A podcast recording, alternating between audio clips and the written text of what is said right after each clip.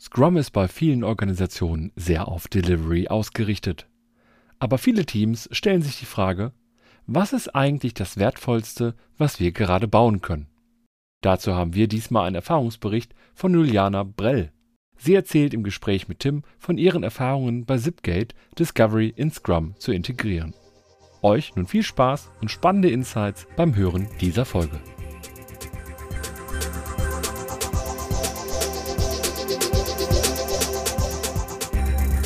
Heute soll es um die Integration von Product Discovery in Scrum gehen und das mal aus einer praktischen Perspektive. Das heißt, wir haben mal wieder einen Erfahrungsbericht und zwar von einer ganz tollen Firma, eine ganz tolle Frau, nämlich von der sehr agil arbeitenden Firma Zipgate, heute hier zu Gast Juliana Brell. Hallo Juliana. Hi Tim. Schön, dass du da bist. Bevor du gleich dich am besten selber vorstellst, ähm, du bist von Hause aus, wenn ich das so richtig einschätze, UXlerin. Du treibst das Thema Product Discovery bei Zipgate. Darüber wollen wir heute sprechen. Zipgate, Telefonieanbieter, Voice-over-IP etc. aus Düsseldorf. Vielen, glaube ich, in der agilen Szene bekannt, weil ihr bei vielen Dingen Vorreiter seid. Hm, find mal, wir finden heute mal raus, ob ihr auch beim Thema Product Discovery Vorreiter seid oder nicht oder Nachzügler. Mal gucken. Ich bin auf jeden Fall sehr gespannt. Aber wie schon gesagt, am besten, Juliana, sagst du ein paar Worte zu dir selber. Wer bist du? Was machst du? Wo kommst du her? Was treibst du bei Zipgate? Mach ich. Danke dir. Also Juliana, habt ihr schon gehört, zugeschaltet zu Tim aus dem Norden von Köln. Also gar nicht so weit weg, glaube ich, von da, wo du gerade sitzt.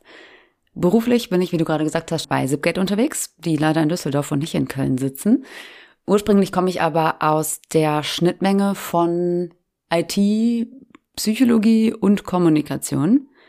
Damit habe ich früher ein bisschen gestruggelt, weil ich dachte, wo gehöre ich eigentlich hin? Und bin damit dann aber im Bereich User Experience fündig geworden und habe da Strategie und Research gemacht. Also kein Design, wie viele wahrscheinlich beim Begriff UX erstmal vermuten, und seit ein paar Monaten bin ich aus dieser Research User Experience Rolle raus, beziehungsweise vielleicht eher einen Step größer oder weiter oder vielleicht auch einen Step weiter weggegangen.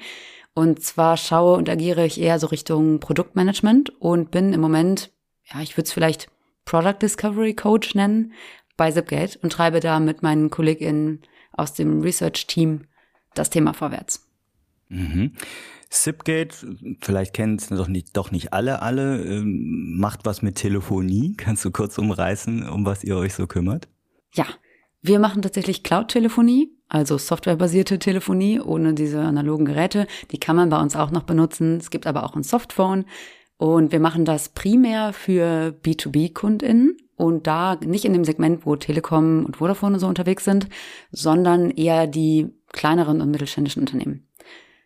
Und das geht von Mobilfunk über, ich will irgendwie meine Menschen im Homeoffice ausstatten, bis hin zu, ich will einfach nur meine Telefonanlage, die verstaubt ist, ähm, umziehen ins Internet.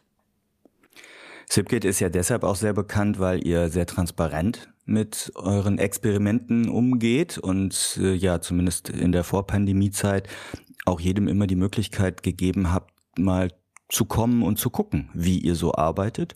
Und gerade rund um das Thema Teamentwicklung, Transparenz, Offenheit, Leben von agilen Werten und Prinzipien ist Zipgate sicherlich eine der, ja, kann man schon sagen, Vorzeige-Companies und probiert viel aus. Ausprobieren heißt natürlich auch manchmal zu lernen. Andere würden es Scheitern nennen. Nein, ich nenne es Lernen.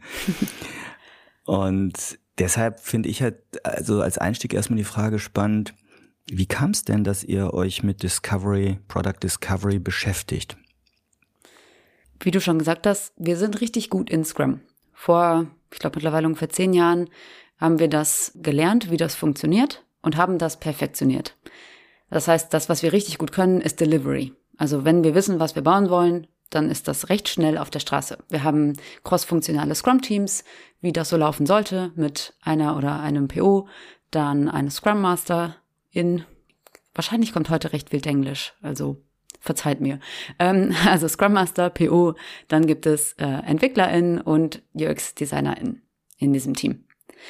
Und was wir gut können, ist Delivery. Und dann haben wir irgendwann gemerkt, also auch uns ist das passiert, dass mal jemand aus zum Beispiel aus der Strategie, ähm, es gab eine Idee, alle waren aufgeregt, die Idee klang irgendwie gut Und man wurde darauf getrimmt, dass die Idee umgesetzt werden soll. Dann wurden da vielleicht ein, zwei, drei Konzepte für gemacht. Wir haben die Usability getestet und haben dann zwischendurch zwar gemerkt, dass KundInnen vielleicht nicht ganz so excited waren wie wir über diese Idee, haben das aber trotzdem umgesetzt und ja, irgendwie, das hat sich nicht richtig angefühlt und ja, man sieht es teilweise auch an Zahlen. Es gibt einfach Dinge, die wir umgesetzt haben, wo wir sagen, hm, weiß nicht. Oder noch schlimmer eigentlich, oder zumindest fürs Team fühlt sich das manchmal noch schlimmer an, äh, wenn man anfängt, Dinge zu bauen und die dann aber irgendwie doch nicht ganz passen, in die Strategie reinpassen oder nicht so geworden sind, wie die sich das jemand vorgestellt hat. Und um genau das zu vermeiden, diesen Waste an, wir bauen einfach mal, worin wir ja gut sind, aber um Dinge zu vermeiden, die überflüssig sind, haben wir im Research-Team, was es noch nicht so lange bei Zipcat gibt, gedacht, das muss irgendwie besser gehen. Und wenn man sich über dieses, was wollen wir eigentlich bauen, um erfolgreich zu sein, also was ist das nächste Wertvollste, was wir oder was die Produktteams tun können, dann stolpert man im Moment unweigerlich über Product Discovery, was, ich habe mal nachgeguckt, Marty Kagan, ich glaube, so die ersten Artikel sind so Richtung 2007. Also das Thema ist eigentlich schon echt lange irgendwo da draußen, ist aber noch nicht bei vielen Unternehmen angekommen. Zumindest nach dem, was ich so rausfinde und mit wem ich mich so unterhalte. Das heißt, Marty Kagan, Jeff Patton, Teresa Torres, Tim Herbeck, wir haben uns da durchgegoogelt und haben dann gedacht, das wollen wir angehen. Ja, sehr gut. Wir stressen das Thema Product Discovery hier im Podcast ja auch immer wieder und haben einige Folgen dazu. Tim Herbig hast du angesprochen, haben wir hierzu schon gehabt. Heiko Stapf in einer ganz frühen Folge hat den Wert von Product Discovery erklärt und auch andere. Ähm, ich denke, dass wir auf jeden Fall diese Folgen und Episoden verlinken. Also falls ihr das noch nicht gehört habt, dann hört da mal rein. Trotzdem, bevor wir jetzt hier weiter mit dem Begriff Product Discovery operieren, würde ich gerne mal dich fragen, was ist denn dein Verständnis oder deine Definition von Product Discovery? Product Discovery ist für mich erstmal eine sehr sinnvolle Ergänzung zur Delivery, also zu dem, was im Scrum Guide steht. Sagt aber noch nichts über Product Discovery selber aus. Ziel davon ist zumindest, dass PO und das Team echte Ownership über das Produktmanagement haben. Wenn man das integriert in die tägliche Arbeit oder in, zumindest in die wöchentliche Arbeit, dann befasst sich das Team also nicht mehr ausschließlich mit dem Konzepten und dem Bauen, sondern nimmt sich Zeit, rauszufinden, was überhaupt das Wertvollste ist, was es bauen kann. Also was ist die Frage, die ich mir hier auf den Sticky schreibe und an den Laptop klebe. Und das heißt, die Produktteams unterscheiden zwischen Discovery und Delivery. Und während Discovery-Aktivitäten dazu dienen, Opportunities, also Möglichkeiten, die man hat, aufzudecken und die Risiken zu minimieren, also lernen, validieren, dient ja die Delivery dazu, Qualität zu bauen. Also Vorhersagbarkeit und irgendwie gute Qualität. Ja, ich finde, das ist immer so schön auch zusammengefasst mit Wissen generieren in der Product Discovery mhm. und Wissen nutzen oder Wissen liefern mhm. dann in der Delivery. Und das finde ich, ist immer so ein, so ein, ja, immer das Problem von Scrum eigentlich. Ne? Scrum, hast du ja gerade auch angedeutet, ist halt ein extrem delivery-fokussiertes Framework. Das heißt, in dem Moment, wo wir etwas in ins Product Backlog hineinnehmen, haben, glauben wir eigentlich eine gewisse Sicherheit zu haben, also eine Evidenz, dass das, was wir uns da vornehmen in so einem Product Backlog Item, wirklich Wert stiftet. Und das aber zu hinterfragen, du hast das gerade so schön auch wirklich dargestellt, zu sagen, hm, liegen wir damit eigentlich richtig? Oder haben wir da Risiken? Stichwort Marty Kagan hattest du eben schon, diese vier großen Risiken. Ist es wertvoll, ist es nützlich oder nutzbar? Ist es äh, überhaupt machbar technisch und fachlich? Und ist es businessfähig trag, wirtschaftlich tragbar? Das findet ihr dann in der Discovery Phase raus oder in der Discovery Arbeit. Achtung, ne, das ist ja nicht zwingend eine Phase. Mhm.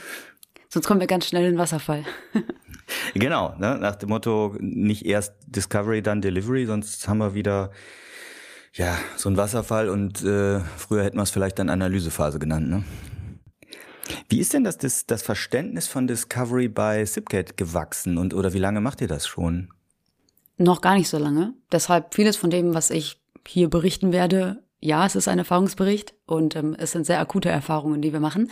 Ich würde sagen, so vor einem halben Jahr ähm, sind Personen aus dem Research-Team und ich darauf gekommen, dass das irgendwie sinnvoll wäre, das Thema genauer zu beleuchten und bei Zipgate mit reinzubringen.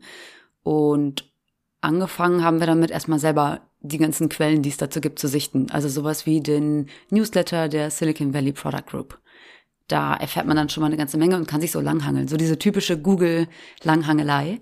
Also erstmal eigenes Wissen aufbauen und haben dann schnell gemerkt, unterschiedliche Menschen, unterschiedliche Begrifflichkeiten und haben erstmal recht viel darauf gesetzt, unser eigenes Verständnis von Discovery, also mit den Menschen, die Bock hatten, sich damit zu befassen, aufzubauen. Das heißt, wir hatten zum Beispiel einen PO, der daran Spaß hatte. Wir haben eine Scrum Masterin, die sich gerne mit dem Thema befasst und eben primär zwei Personen aus dem Research-Team. Habt ihr das dann richtig definiert für Zipgate oder festgeschrieben, was, was euer Verständnis von Discovery ist? Nee, eben nicht. Also Ziel war am Anfang zu sagen, komm, wir brauchen eine Sprache. Und dann haben wir irgendwann im Laufe des Prozesses gemerkt, ja, brauchen wir, definitiv. Und wir müssen auch mit Menschen darüber sprechen. Aber Zipgate ist vom Typ Unternehmen her nicht der Laden, der Dinge hart definiert und dann, ich nenne das mal, aufdrückt, sondern es ist viel Learning by Doing, es ist viel informelle Kommunikation und haben dann genau das an Zipgate irgendwie genutzt. Zum Beispiel haben wir ja sowas wie den Open Friday, so ein Barcamp-Format, alle zwei Wochen freitags. Und da mal eine Session zu machen mit, was ist das eigentlich? Oder wie können wie kommen wir eigentlich dahin, Konzepte zu machen, die eben diese vier Risiken, die du eben genannt hattest, beinhalten. Also wo man sich vorab darüber Gedanken gemacht hat. Was beinhaltet eigentlich ein gutes Konzept? Worüber muss man vorher nachdenken? Und haben dann sozusagen an verschiedenen Stellen angefangen, Wissen zu droppen, Wissen zu erfragen und tatsächlich auch Experimente gemacht. Wir haben die Teams loslaufen lassen, wenn wir ganz ehrlich sind. ich finde das spannend, da nochmal reinzugehen. Also Barcamp-Format im Open Friday. Hm, wie, erklärt ihr denn das jetzt anderen? Also wie, wenn ihr rumlauft in den Teams, aber auch mit Stakeholdern außerhalb der Teams, wie erklärt ihr das den Bedarf von Discovery? Oder wie würdest du ihn jetzt persönlich erklären, den mhm. Kolleginnen? Ich hole mal noch einen Schritt vorher aus. Und zwar sind wir ja nicht über das Thema gestolpert, weil wir Bock hatten, mal was Neues zu machen, sondern weil wir intern gemerkt haben, dass uns gerade was fehlt. Zipgate existiert schon ein bisschen länger. Das heißt, am Anfang war natürlich das Unternehmen damit beschäftigt, Cloud-Telefonie aufzubauen. Irgendwann hat man dann ein Produkt, was klar da hier und da Usability-Fails hat und ähm, wo man auf jeden Fall noch gut dran schrauben kann und fragt sich dann, okay, welche Features brauchen wir eigentlich noch? Oder was für Bedürfnisse wollen wir bedienen? Was sagt eigentlich der Markt gerade? Wo müssen wir dranbleiben?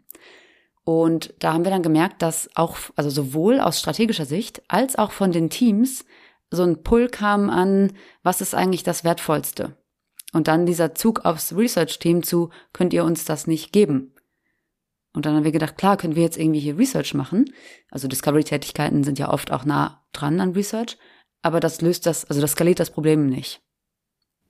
Das heißt, es gab so ein Sense of Urgency, würde ich es mal übersetzen. Das heißt, äh, als ihr gesagt habt, hier, guck mal, wir müssen, äh, oder zum einen kamen die Leute auf euch als Research-Team zu und haben den Bedarf geäußert. Und wenn ihr es jetzt weitergetragen habt an zum Beispiel StakeholderInnen, habt ihr auch das so erklärt, dass vielleicht ne, nicht alle die Weisheit mit Löffeln gefressen haben oder man sich auch mal täuschen könnte, weil man vielleicht glaubt, etwas zu wissen, was man gar nicht wirklich weiß. Da möchte ich noch mal ein bisschen rein. Wie waren denn so von StakeholderInnen die Reaktionen? Mhm. Wird das positiv angenommen oder gesagt, hey komm, ihr keine Zeit für sowas, wir müssen liefern, wir haben hier Markt, weiß ich nicht, ne, Time to Market etc. Ich meine, letztlich ist Discovery ja im ersten Moment gefühlt eine Bremse. Ja, und ich glaube, dass es nicht nur gefühlt eine Bremse ist, sondern dass man sich halt bewusst Zeit nimmt für diese Bremse und nicht die komplette Zeit zu liefern, weil man eben merkt, nur liefern bringt nichts, lernen ist eben auch wichtig. Und Stakeholder sind bei uns, ich würde sagen, also wir haben Product Leads und Product Owner. Wenn sich Product Leads viel mit strategischen Themen befassen, sind Product Owner eben für genau ihren Teil des Produktes verantwortlich. Dann gibt es aber eben auch noch Menschen wie Sales. Das sind bei uns auch Stakeholder. Es gibt ganz viele verschiedene Stakeholder. Es gibt unser Marketing-Team. Das heißt, alle müssen irgendwie, ich mag das Wort nicht, aber irgendwie abgeholt sein. Und was das Wichtigste für uns war, ist das Wissen. Also eine Reaktion von, ah, wir haben da keine Zeit für, ist meistens, zumindest aus meiner Sicht, basierend darauf, dass jemand nicht weiß, was das Thema ist oder sich nicht gut genug damit auskennt, um einschätzen zu können, ob wir Zeit dafür haben. Da wir teilweise auch recht junge Produktteams haben, ist es für uns besonders wichtig, dass dieses Lernen stattfinden darf. Und da waren zum Glück Stakeholder alle sehr positiv von gestimmt, von, okay, alles klar, die wollen jetzt hier gerade richtig tief reintauchen, die wollen Produktverantwortung. Und als das klar war, ist der Zug ins Rollen gekommen und wir haben, wir durften sozusagen uns Zeit nehmen für Experimente. Ach, da geht mir gerade das Herz auf, Produktverantwortung. Das heißt, du verknüpfst es direkt mit Product Ownership. Das finde ich charmant. Definitiv. Schön. Lass uns mal ein bisschen tiefer und vielleicht schon fast operativer da reingucken. Also wie integriert ihr jetzt, bislang zumindest, du hast ja gesagt, ihr seid ja selber noch auf der Lernreise, wie integriert ihr jetzt Discovery und Delivery in den Teams, auch wenn das wahrscheinlich von Team zu Team unterschiedlich ist, aber kannst gerne mal ein paar Beispiele vielleicht nennen. Tatsächlich genauso wie du sagst, es ist von Team zu Team unterschiedlich, weil wir eben gesagt haben, wir wollen nicht einmal was vorab definieren, was dann alle ausführen müssen. Funktioniert nämlich bei Zipgate nicht, die müssen das wollen. Und das Verrückt. funktioniert am besten. Aber das ist, nur, äh, ne, ah, das ist nur bei Zipgate so, überall anders geht das nicht. ich glaube, es wird, man sollte natürlich nirgendwo was aufdrücken. Und ich bin ganz froh, dass es bei Zipgate tatsächlich nicht passiert, weil sich Menschen dann dagegen wehren würden und sagen, nein, wir machen das selber. ähm, also, konkrete Anwendung von Discovery in unserer täglichen Arbeit. Da muss man natürlich darüber nachdenken, was haben wir eigentlich in Scrum. Da gibt es bestimmte Events und bestimmte Artefakte. Äh, sowas wie ein Planning, eine Review, ein Stand-up, eine Retro. Wir haben Produkt-Backlog, wir haben Sprint-Backlog. Das sind irgendwie alles Dinge, die man mal überdenken kann und sollte, wenn man sich mit dem Thema Discovery befasst. Weil Discovery kostet Zeit und da muss man gucken, wie passt das eigentlich da rein. Wenn wir Discovery integrieren, sieht das bei uns so aus, dass wir uns zum Beispiel in der Review explizit Zeit dafür nehmen. In manchen Teams ist es so, dass sie sagen, wir machen eine explizite Review für den Discovery-Teil der Arbeit. In einem anderen Team, zum Beispiel in dem, wo ich jetzt gerade mit drin stecke, ähm, nehmen wir Teil aus der Review des Teams und sagen, okay, wenn man sich einen Tag die Woche, also zwei Tage pro Sprint, mit Discovery befasst, dann haben wir ja auch weniger aus der Delivery zu zeigen. Es bleibt also automatisch ein kleiner Teil für Discovery-Erkenntnisse und ähm, reflektieren genau da dann erstmal mit dem Team, bevor es wieder Richtung Stakeholder geht. Während das andere Team die Review tatsächlich direkt mit den Stakeholdern macht, die Discovery Review. Was wir auch haben, sowas wie ein Discovery-Dienstag. Auch das macht nicht jedes Team gleich. Und nach so einem Discovery-Dienstag, wo man sich tatsächlich genau für diese Themen Zeit nimmt, ist natürlich am nächsten Tag wieder ein Stand-up. Und da wird dann von dem gestrigen Tag berichtet. Also es gibt auch im Stand-up kurz Zeit, darüber zu sprechen. Was wir jetzt gemacht haben, ein Beispiel noch, ist eine Retro. Und zwar auf den Discovery-Modus.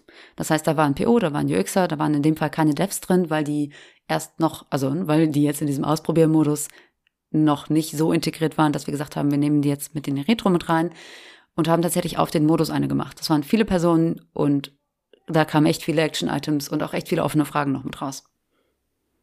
Toll. Ja, vor allem finde ich es toll, dass ihr das wirklich so ja, in den laufenden Scrum-Zyklus mit rein integriert. Weil die Frage, die mir gerade so dabei kam, war, habt ihr auch im Research-Team, als ihr das Thema angeflogen seid, habt ihr mal drüber nachgedacht, dass so richtig als komplette Discovery Sprints reinzubringen. Also es ist ja häufig eine erste Idee nach dem Motto, wir machen jetzt mal einen Discovery Sprint und dann wissen wir wieder mehr und machen weiter mit Delivery. Also so wie zum Teil auch so Design Sprints oder so reingezogen werden. Habt ihr das mal diskutiert?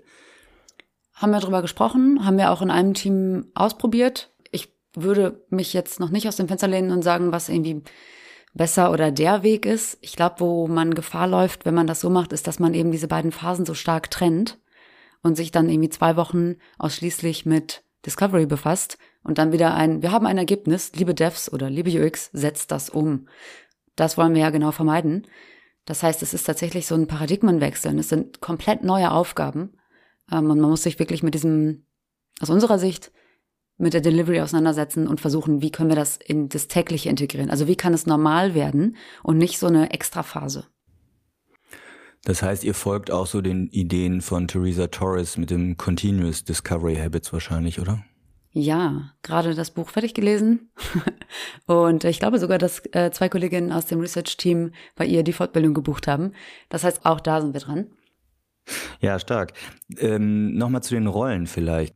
Du hast dich am Anfang selber so ein bisschen als ähm, Discovery Coach oder Product Discovery Coaching vielleicht vorgestellt. Gibt es das dann in jedem Team? Gibt es eine Rolle, die so dieses das Discovery-Fähnchen hochhält? Oder gibt es da eher eine neben den Teams eine querschnittliche Support-Rolle? Wie, wie habt ihr das aufgestellt oder welche Überlegungen habt ihr da so gemacht? Vielleicht welche Experimente habt ihr auch schon gemacht, die ihr schon wieder verworfen habt? Mhm. Gestartet sind wir ja mit dem Research-Team als eine Einheit vor anderthalb Jahren ungefähr und haben so Supportarbeit im Bereich Research bei den Produktteams geleistet. Jetzt beim Discovery-Modus oder wo wir jetzt gerade da hinkommen, haben wir gemerkt, dass das zu weit weg ist. Also, dass wenn wir was machen, dass es wieder Übergaben gibt. Und deshalb probieren wir jetzt gerade aus, seit ein paar Monaten, dass einzelne Personen, die als ResearcherInnen fungieren und das Thema Discovery aber mit in diesen Teams treiben, also es gibt Treiber, die sind nicht dafür verantwortlich, sondern verantwortlich ist das gesamte Team, beziehungsweise primär PO. Die sind aber Treiber des Themas. Also das heißt, die sind so ein bisschen Wissensquelle und dadurch, dass wir den UX Research Teil haben, sind wir ziemlich nah dran am Testen und Experimentieren und Interviews führen und also methodisch sind wir einfach eine gute Ergänzung für dieses Team. Und ich würde sagen, dass das ein sehr guter Modus ist, weil es halt Übergaben vermeidet. Und damit wir untereinander im Austausch bleiben, denken wir gerade über so eine Art Discovery Community nach. Also wie hm. können wir jetzt eigentlich voneinander lernen? Vorher waren wir als Research-Team gemeinsam und haben die Scrum-Events gemeinsam gehabt. Wir hatten eine Research-Retro, wir hatten Research Stand-Up. Da ändert sich jetzt gerade auch was, dass wir sagen, okay, das macht gerade keinen Sinn mehr so. Deswegen experimentieren wir gerade damit, die Menschen, die sich mit Research auskennen, als Product Discovery äh, ExpertInnen in die Teams zu setzen. Und das klappt bisher für uns ganz gut. Ja, das ist charmant. Also ich finde den Gedanken halt gut. Also zum einen zu sagen, ihr seid die Expertin für meinetwegen User Research oder User Labs etc. und könnt dann, so habe ich dich gerade verstanden, von den Teams auch gepullt werden. Also wenn die ein meinetwegen Discovery, Notwendigkeit zum Thema Valuable Risk oder Usable Risk sehen, können sie auf euch so als fast schon interner Dienstleister, korrigiere mich gerne, zukommen und sagen, äh, hilf uns mal hier so ein User Lab durchzuführen. Das ist das eine. Aber das Methodische rein zu integrieren, das versucht ihr jetzt eher, indem ihr mit in diese Teams reinsteigt und das Thema cross-funktional da, da reinbringt, ne? Genau, damit eben auch die Verantwortung, das du eben auch gesagt, ne, also Product Ownership tatsächlich beim ganzen Team liegt und wir weg davon kommen, dass vielleicht sogar jemand abseits des Teams sagt, ich weiß, was ihr am besten baut, sondern dass das Team das Produkt am besten kennt und sagt, ich glaube, wir wissen, wo es hingehen kann. Wie passt das denn mit der Zipgate-Strategie zusammen? und dann eigenständig die nächsten Steps gehen kann. Wenn du sagst, ihr macht auch Discovery Support für die Teams oder du ganz persönlich, was für Fragen kommen da zum Teil hoch oder was für Unsicherheiten gibt so zu Beginn? Hast du da irgendwelche Beispiele, an die du dich erinnerst? Mhm. Das Thema Integration in die Delivery, also wie hat ein PO oder vielleicht auch jemand aus der User, also der User Experience macht, wie hat denn ein PO Zeit dafür? Theresa Torres sagt immer, fix delivery to make time for discovery. Aber was muss ich denn da fixen? Also genau dieses, ah, wie kriege ich das denn in meinem Alltag eigentlich hin? Das ist eine ziemlich große Frage, wo ich auch noch keine abschließende Antwort drauf habe. Ähm, dann tatsächlich immer wieder das Verständnis von Discovery. Wir merken immer wieder, dass wir davon ausgehen, dass Menschen das jetzt schon wissen nach ein paar Monaten. Aber immer wieder dieses, hey, das, was wir gerade machen, ist eigentlich ein Grobkonzept. Aber da wissen wir schon, wie es laufen soll. Lass uns nochmal eben auf das Was fokussieren. Ein zweites Thema, was wichtig ist für die Teams, ist, wie wandern eigentlich, also wie wandern diese Stories durch. Das klingt jetzt auch schon wieder wasserfallig, das ist gar nicht beabsichtigt. Aber dieses, wie verhält man, also wirklich das ganz Konkrete. Sagen wir mal, wir haben jetzt in der Discovery was entdeckt und halten das für wertvoll und haben irgendwie ein grobes Konzept gemacht. Was passiert dann damit? Wie schreibt man diese Stories? Wo gehören die hin? Wir haben ja gar keinen Platz in unserem Backlog. Wir arbeiten zum Beispiel mit Trello. Dann sind da natürlich bestimmte Spalten drin und so dieses, wie integriere ich das jetzt da rein und wie reden wir im Team darüber? Also tatsächlich ziemlich operative Fragen.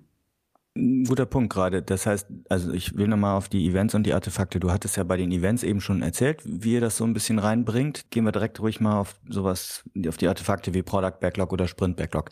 Habt ihr dann richtige Discovery ja, ich nenne es mal Stories, ne? oder Discovery-Items im Backlog drin oder im Product Backlog drin, im Sprint Backlog drin? Wie, wie leben das die Teams?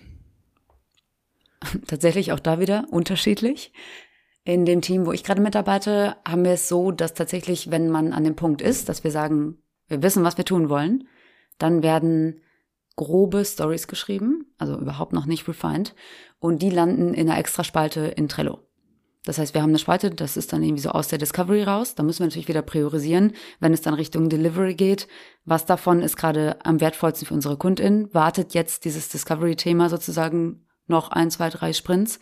Oder ist das relevanter und wir liefern erstmal das? Oder vielleicht baut sogar aufeinander auf und wir sagen, es macht Sinn, zuerst das hier reinzuziehen, weil wir da gerade neue Erkenntnisse hatten.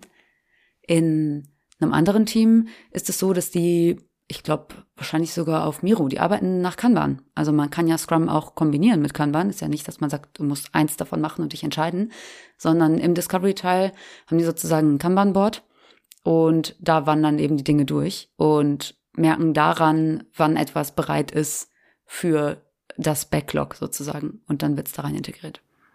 Ja, das finde ich schön. Also das ist, in, ist so eine Art Teil des Product Backlog Refinements dann, also der Aktivitäten des Refinements, die, die einzelnen Product Backlog Items zu verfeinern, so verstehe ich das. Und in Kanban, es gibt tatsächlich so ein eigenes äh, Discovery Kanban von Patrick Stewart.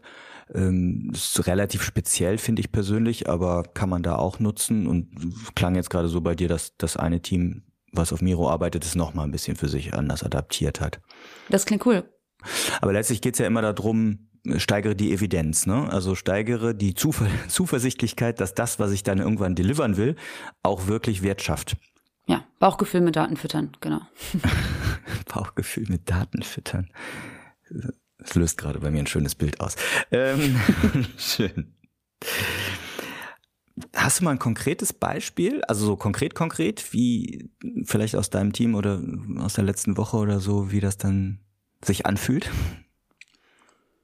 Ja, ich glaube, ich würde das tatsächlich aus dem Team, mit dem ich gerade zusammenarbeite, nehmen. Und zwar ist es sozusagen unser Onboarding-Team. Das heißt, die kümmern sich von, ich bin auf eurer Webseite und gebe meine E-Mail-Adresse ein, bis hin zu, ich habe das Produkt irgendwie eingerichtet. Und in diesem Onboarding-Team ging es darum, dass wir den Einstieg ins Produkt, man fällt rein, nachdem man den Sign-up completed hat. Und wie können wir den Einstieg einfacher machen? Und da wussten wir überhaupt nicht, was ist das Wertvollste, was wir tun können. Was sind denn eigentlich die Probleme?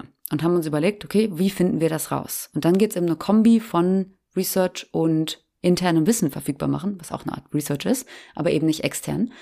Und dann haben wir unsere Sales-Teams abgeklappert und unser Onboarding-Team und haben intern versucht, alles Wissen, was wir zum Bereich Onboarding haben, erstmal zu sammeln. Es ging um diese, was sind denn Aha-Momente? Was machen die eigentlich, die Leute, wenn die ins Produkt reinkommen? Wo ist denn die Schwierigkeit da? Was ist das Wertvollste, was wir denen geben können an der Stelle? Und nachdem klar war, dass es super wertvoll ist, dieses ins Produkt reinfallen auszugestalten. Und in Kombi damit haben wir gesagt, okay, wir, das reicht aber nicht. Interne Sicht ist nur eine Sicht. Wir rufen die mal an. Jetzt haben wir Glück, dass unsere Kundin, dadurch, dass Zipgate ein entspannter Laden ist und irgendwie auch ein gutes Image hat, sind die echt nett, wenn man die anruft. Also wir können die kalt anrufen und die geben einem bereitwillig drei bis zwölf Minuten Auskunft. Das heißt, wir haben tatsächlich nach diesen Aha-Momenten gefragt. Wir haben natürlich nicht gesagt, was war Ihr Aha-Moment, sondern da kommt dann die Researcherin in mir raus. Es ging dann um, okay, was macht man denn so im Produkt? Erfahrungsbasiertes, kontextuelles Interview. Und haben dann eben dieses Wissen, was wir intern haben von unseren Stakeholdern, die sich schon saugut mit der Telefonie auskennen, dann eben von den Teams, die mit KundInnen zu tun haben und Kunden trianguliert, also von drei, weiß nicht, ob das der richtige Begriff ist, aber von drei verschiedenen Stellen eine, ja, ein, ein Erkenntnis sozusagen rausgezogen. Und das war dann der Teil, wo wir gesagt haben, okay, jetzt können wir, glaube ich, mal ein Grobkonzept machen. Und nach zwei Dienstags Discovery Days sind wir dann dahin gekommen, dass wir gesagt haben, okay, cool, können wir jetzt in der Review mal den Devs vorstellen. Dann wurde das mit den Devs besprochen. Nächste Runde Stakeholder vorstellen. Alles klar, macht Sinn. Auf dem Level mit Stakeholdern zu sprechen, macht auch übrigens total Spaß. Also wenn noch nicht alles Pixel Perfect in Figma ist, sondern vielleicht auf Miro und mit Stickies. Und dann ist das jetzt tatsächlich in unserer Trello-Spalte Discovery, also in unserer Opportunity-Spalte sozusagen gelandet. Da habe ich nochmal eine konkrete Nachfrage. Bei diesen äh, Interviews, die ihr dann geführt habt mit den Kundinnen, mhm. macht ihr das dann als UX-Researcher oder seid ihr dann schon an dem Punkt, dass wirklich die DeveloperInnen aus den Teams selber quasi in diese Rolle reingehen und auch diese Gespräche führen? Beides.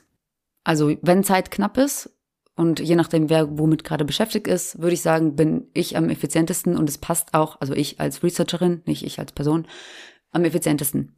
Das heißt, ich ne, schreibe mir schnell mal eben eine Art Leitfaden runter, rufe die Leute an und habe nach zehn Interviews ein grobes Bild. Weil auch dieses Extrahieren von Informationen aus Interviews muss man ja lernen. Das dauert ein Stück, bis man das, bis man dann nicht, nicht nur Bäume sieht, sondern Wald und dann überlegen kann, wie heißt der denn und was sind eigentlich die verschiedenen Bereiche dieses Waldes. Und wir haben aber eigentlich das Credo, dass wir unseren Teams als Research-Team vor jetzt mittlerweile anderthalb Jahren beigebracht haben, gerade so Interviews zu führen. Also Usability-Interviews, also Testings irgendwie zu machen und auch User-Research zu machen, also wo es dann wirklich nicht um, ich zeig dir mal ein Interface, sondern ich, ich taste mich mal vor nach deinen Erfahrungen. Und das ist nicht so, also das machen nicht alle gerne. Da mache ich da manchmal zwei Interviews vor, sodass sie das mal sehen. Und dann setzt man sich im Zweifel in den Raum, sowas wie, ich gebe dir eine Person dazu, die vielleicht mitschreibt, dann kannst du dich aufs Sprechen konzentrieren. Am Anfang machen wir auch ein, zwei zusammen, aber ja, ist eigentlich ein gemeinsamer Effort. Wir zwingen aber niemanden. Ne? Also wenn jemand sagt, boah, ne, ich finde Telefonieren eh schon, obwohl wir bei Telefonieunternehmen arbeiten, ich finde Telefonieren eh schon unangenehm, dann muss niemand Interviews führen. Ja, kann ich nachvollziehen. Ich finde es aber so auch aus meiner Erfahrung, wenn man Leute mit in so User Labs oder so reingenommen hat, die Erfahrung dass ähm, DeveloperInnen mal ganz konkret mit NutzerInnen sprechen verändert auch die Diskussion später in Refinements, in Plannings und, und Stand-ups so sehr, finde ich. Und ich kann mich entsinnen, dass äh, als ich mal bei Zipgate war und auch durchgeführt wurde, wurde mir damals auch schon erklärt, das hat jetzt wenig mit Discovery zu tun, dass der Support bei euch, ich glaube, sie heißen anders, aber der First Level, wenn die dann, wenn diese Truppe ihre eigenen Team-Retrospektiven machte, wurden dann, äh, war da so die Policy, dass andere Menschen aus dem Unternehmen für diesen Zeitraum den First-Level-Support übernehmen und mhm. ans Telefon gingen. Da gab es dann immer so Listen, um sich einzutragen. Und das fand ich so, ein, so einen super coolen Hack, weil letztlich mh, schaffst du damit ja ne, zum einen natürlich für das Team eine Retro-Möglichkeit für das Support-Team, aber zum anderen allen anderen eine Chance, wirklich mal live mit dem Ohr an den NutzerInnen zu sein.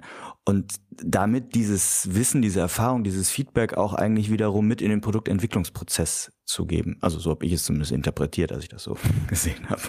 Ja, ist tatsächlich eine Herausforderung. Also es fällt vielen gar nicht so leicht, aber das zu machen und zu merken, erstens, die beißen nicht. Die meisten wollen ja eine Lösung haben und sind super dankbar, wenn man eine findet oder wenn man die Person findet, die einem die Lösung geben kann. Ja, also ist eine Methode, die wir tatsächlich immer noch anwenden. Und wo man als Newbie zum Beispiel begleitet man auch den, unsere Kundenbetreuung, also so heißt unser Support, äh, für eine Woche ganz am Anfang. Und auch zwischendurch immer mal wieder. Oder was wir jetzt auch hatten, war der Fall, dass wir sehr, sehr viele Tickets angesammelt hatten. Wir haben unser Produkt umgestellt. Wir haben jetzt sozusagen ein Produkt statt drei verschiedene und haben sich Tickets angesammelt. Und die Kundenbetreuung war damit total überlastet, was in Zeiten von Corona doppelt irgendwie nervig ist. Und was wir gemacht haben, ist ein Tag und alle alle, alle, alle an diese Tickets dran zu setzen. Also zumindest alle, die ansatzweise sagen, ich glaube, ich kann mich damit auseinandersetzen.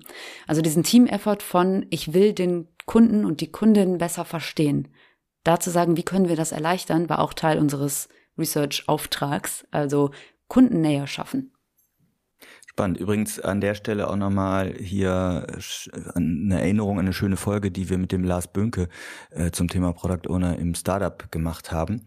Ähm, wer die Folge nicht gehört hat, klare Empfehlung, weil das da auch sehr stark um User Feedback, User Research und Discovery ging und der Lars da ganz tolle Beispiele auch erzählt hat, wie er ja sich so Kundenfeedback einholt. Der hat so einen Continuous Discovery äh, dass er ich glaube, mit zehn NutzerInnen pro Woche durchschnittlich spricht mhm. als Product Owner und da auch feste Slots für sich einplant etc. Also da nochmal auf jeden Fall, wir werden das verlinken, äh, ein klarer Hinweis auf die Folge nochmal. So, schön, Juliana. Das ach, macht mir Spaß. Ähm, Dienstag ist Discovery Team äh, Day bei euch, hast du gesagt, ne? Und da ich ja bei mir in, so intern im Arbeitssprech immer nur von Disco und Deli spreche, habe ich das Bild im Kopf. Dienstag ist bei Sipgate Disco-Tag. Auf jeden Fall. Aber nicht nur dienstags. ah, okay. Ja, tanzen tut ja jeden Tag, aber. nicht mehr, im Moment nicht mehr, aber bald Dienstags wieder. in der Disco. Mhm. Beim Tanzen kann man ja auch mal hinfallen. Kommen wir mal zu den Stolpersteinen. Wow, gewagter Übergang. äh, Probleme. Was, was habt ihr so bislang so für Erfahrungen gemacht? Wo hakt's dann mal, wenn ihr jetzt hier Discovery in den Scrum-Prozess äh, oder in Scrum-Ablauf rein integrieren wollt? Wo gibt's Stolpersteine? Ein paar Sachen hast du ja auch schon angesprochen. Was kannst du uns da berichten? Was mir da direkt einfällt, ist eine Geschichte aus dem Buch Komm, ich erzähle dir eine Geschichte. Ich meine, so heißt es. Ist so ein kleiner Elefant drauf, ein sehr kleines Buch. Und zwar hat ein junger Mann einen neuen Job. Er ist Baumfäller. Und er geht an Tag eins in den Wald und fällt Bäume und schafft so 16. Mega cool. Geht zurück und denkt sich, hu, cool, morgen schaffe ich hoffentlich wieder 16. Schafft 18 am zweiten Tag. Geht zurück, denkt sich, boah, ich bin richtig cool. Tag drei 15. Tag vier 12. Er schläft mehr, er trainiert noch abseits, um irgendwie zu sagen, hey, wieso läuft das hier nicht mehr? Und es werden immer weniger Bäume, die er an dem Tag schafft. Und na, im Endeffekt ist die Moral dieser Geschichte, ohne Axtschleifen geht's nicht. Wenn du dir nicht Zeit nimmst, ein Thema theoretisch zu verstehen und irgendwie nochmal zu gucken, wo sind meine Methoden dafür, dann ähm, kannst du so viel also hacken und sägen und also ne, du kannst an dem Baum dich abarbeiten. Aber so dieses, geh nochmal zurück, geh nochmal in dich, was machen wir hier eigentlich gerade? Und ich glaube, genau da, wir sind losgerannt, wir hatten also einen groben Plan, unsere POs dachten, okay, das machen wir jetzt, sind losgerannt. Und immer wieder zwischendurch haben wir gemerkt, boah, das ist richtig anstrengend. Und dann haben wir zusammengehockt und überlegt, okay, wo können wir denn jetzt immer neu ansetzen? Was haben wir vielleicht aus den verschiedenen Teams gerade gelernt? Was klappt bei euch gut? Was klappt bei uns gut? Was klappt noch gar nicht? Wo brauchen wir vielleicht auch von externen Hilfe? Also dieses Thema Achsschleifen kommt immer mal wieder auf. Was war das dann konkret? Also was, was hat dann nicht geklappt? Mm, zum Beispiel arbeiten wir mit einem Opportunity Tree, den hat Teresa Torres in ihrem Continuous Discovery Habits mit reingebracht. Und das klappt in manchen Teams ganz gut und in anderen hat das irgendwie nicht zu einem Erfolg geführt. Wir haben dann gemerkt, dass irgendwie läuft das hier jetzt gerade nicht. Und da die Frage zu sagen, okay, lass mal einen Schritt rückwärts gehen. Warum machen wir eigentlich einen Opportunity Tree? Und ein Opportunity Tree hat ganz oben ein Outcome stehen. Wenn das Outcome nicht klar ist, also eine ganz klare Vorgabe von zum Beispiel seitens der Strategie oder vielleicht auch vorgeschlagen vom Team oder vom PO, ein wir wollen mehr Mobilfunkaktivierungen. Wenn dieses Outcome ganz oben nicht klar ist, kann man sich Opportunities ausdenken noch und nöcher. Da merkt man irgendwie zahlen die, worauf zahlen die eigentlich ein? Und da nochmal den Schritt rückwärts zu gehen und sagen, warum mache ich diesen Tree und womit fange ich eigentlich an? Und das ist öfter passiert, dass wir was experimentiert haben und danach gemerkt haben, hm, das war jetzt so, geht so. Wir haben zum Beispiel eine Kachel ins Interface eingebaut an einer bestimmten Stelle, um zu testen, wird eine Telefonzentrale eigentlich gebraucht? Einfach mal gedacht, wir machen mal ein Experiment. Wir haben ja zahlende KundInnen. Wir geben denen jetzt einfach mal was und gucken mal, ob da jemand draufklickt. Dann haben wir nachher gemerkt, ja, unsere Metriken waren nicht ganz so sinnvoll angelegt. Dann da ins weiter ins Experimentieren reinzukommen. Also es ist ein ganz normaler Modus, dass man ja immer wieder an Stellen stößt, wo wir sagen, ha, kacke, das hätten wir anders machen müssen. Aber das ist ja das, genau, das ist das Gute daran. Wir lernen. Und das fühlt sich manchmal zwischendurch doof an. Aber das ist, glaube ich, normal. Äh, Metriken, super Stichwort. Habt ihr bestimmte Discovery-Metriken eingeführt? Nee. Ich würde erstmal sagen, nein. Kannst du die Frage nochmal konkretisieren?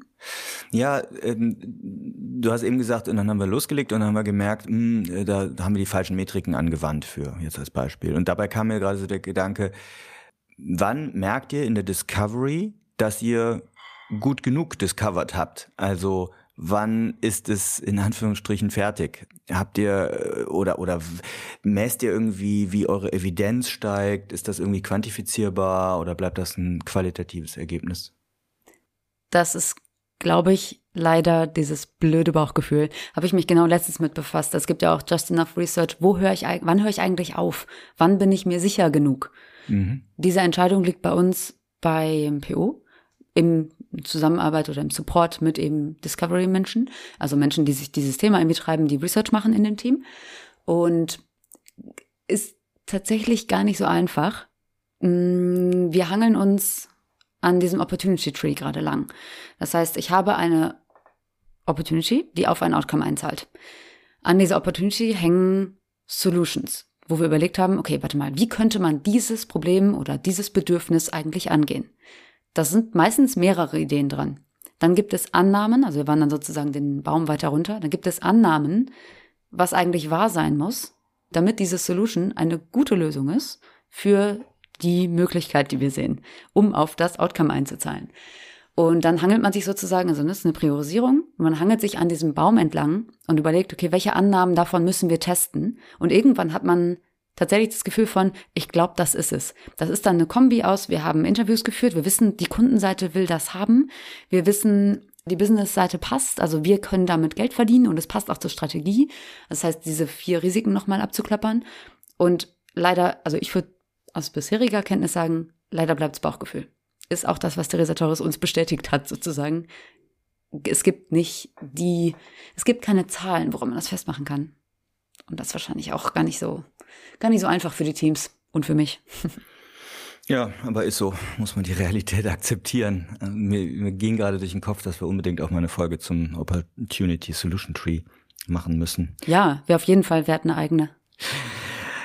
Juliana, vielen Dank für den schönen Praxisbericht. Am Ende von unseren Podcast-Aufnahmen oder von unseren Interviews fragen wir immer ganz gerne, was wäre jetzt so dein finaler Tipp? Oder ein bisschen konkreter, es hat jetzt äh, jemand hier gehört und sagt, boah, cool, ne, Discovery beschäftige ich mich vielleicht eh schon grundsätzlich mit, dass es notwendig ist. Aber jetzt, äh, ich möchte jetzt auch mal versuchen, das bei uns in Scrum-Prozess, in Scrum-Vorgehen mit reinzuweben. Was wäre denn so der eine heiße Tipp oder gerne auch zwei, wie du möchtest? Hm, womit sollte man da starten? Was, was, ja, so, was würdest du für eine Empfehlung geben? Tatsächlich sich in das Thema, also ich habe ein paar Gedanken dazu. Ich würde mich in das Thema reinarbeiten, also dieses ganze theoretische, wir haben ja eben schon die Menschen genannt, Marty Kagan, Silicon Valley Product Group, Theresa Torres, Tim Herwick, Jeff Patton. Wenn man da anfängt und mal sich die Person raussucht, wo man sagt, mit der kann man irgendwie gut was anfangen oder mit den Inhalten kann man gut was anfangen, inhaltlich reinzukommen. Mindestens eine weitere Person mal mit ins Boot zu holen, also der Austausch ist super wertvoll ähm, dass man das nicht alleine vorwärts treiben muss. Das ist auf jeden Fall sehr hart. Also kann auch ne, jemand aus der UX sein oder ein PO oder eben jemand aus dem Research-Bereich. Auch ein Dev ist völlig also Dev sind bei uns ähm, die Entwickler. Es ist völlig egal, welche Rolle das ist. Hauptsache jemand hat Bock auf das Thema. Wenn man Wissen hat, ist, glaube ich, ein anderer Aspekt sau wichtig und zwar Kundenkontakt. Also wo kann ich das Team oder auch vielleicht selber den Kontakt stärken zu den Menschen, mit denen wir entweder potenziell oder jetzt auch irgendwie arbeiten müssten.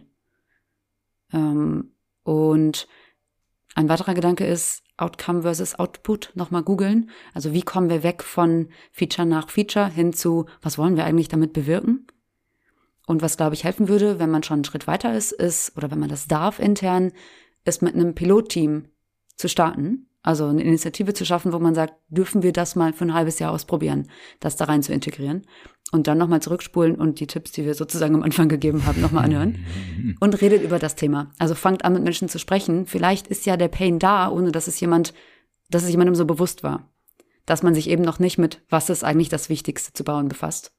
Und eine letzte Idee, falls ihr merkt, das klappt bei euch nicht, ähm, wir hätten noch Platz bei uns im Research-Team beziehungsweise in der Discovery Community und sind gerade aktiv auf der Suche nach Menschen, die sich in dem Bereich entweder schon auskennen oder eben durch Research oder User Experience Erfahrung haben, die uns weiterhelfen. Ah, das heißt, ihr erweitert auch äh, die die Kräfte und äh, sucht weitere Leute mit Discovery Background. Ja. Und da Discovery, ja, genau, man geht ja nicht in die Uni und sagt, ich möchte Discovery lernen. Das heißt, genau, Hintergründe sind uns erstmal völlig egal. Hauptsache, ihr habt irgendwie Erfahrung oder krassen Drive in dem Thema. Cool. Ja, wir werden auf jeden Fall äh, deine Kontaktdaten oder dein LinkedIn-Kontakt oder so verknüpfen. Ansonsten zur Not über uns. Findet man zu dir.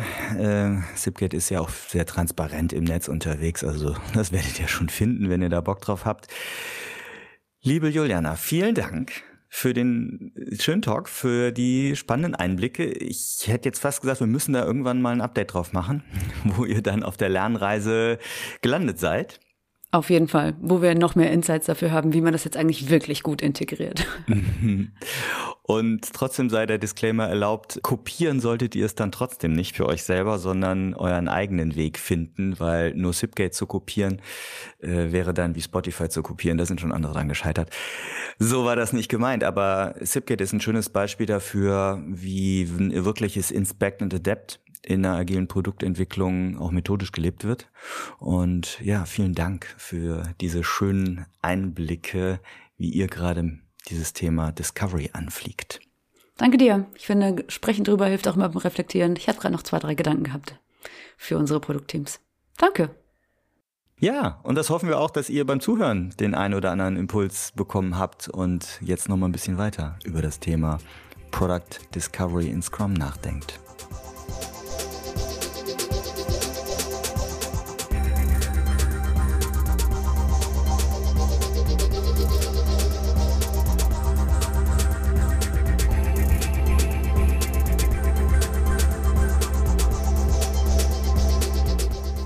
Hoffen, dass euch diese Folge gefallen hat und dass ihr den einen oder anderen Impuls daraus mitnehmen konntet.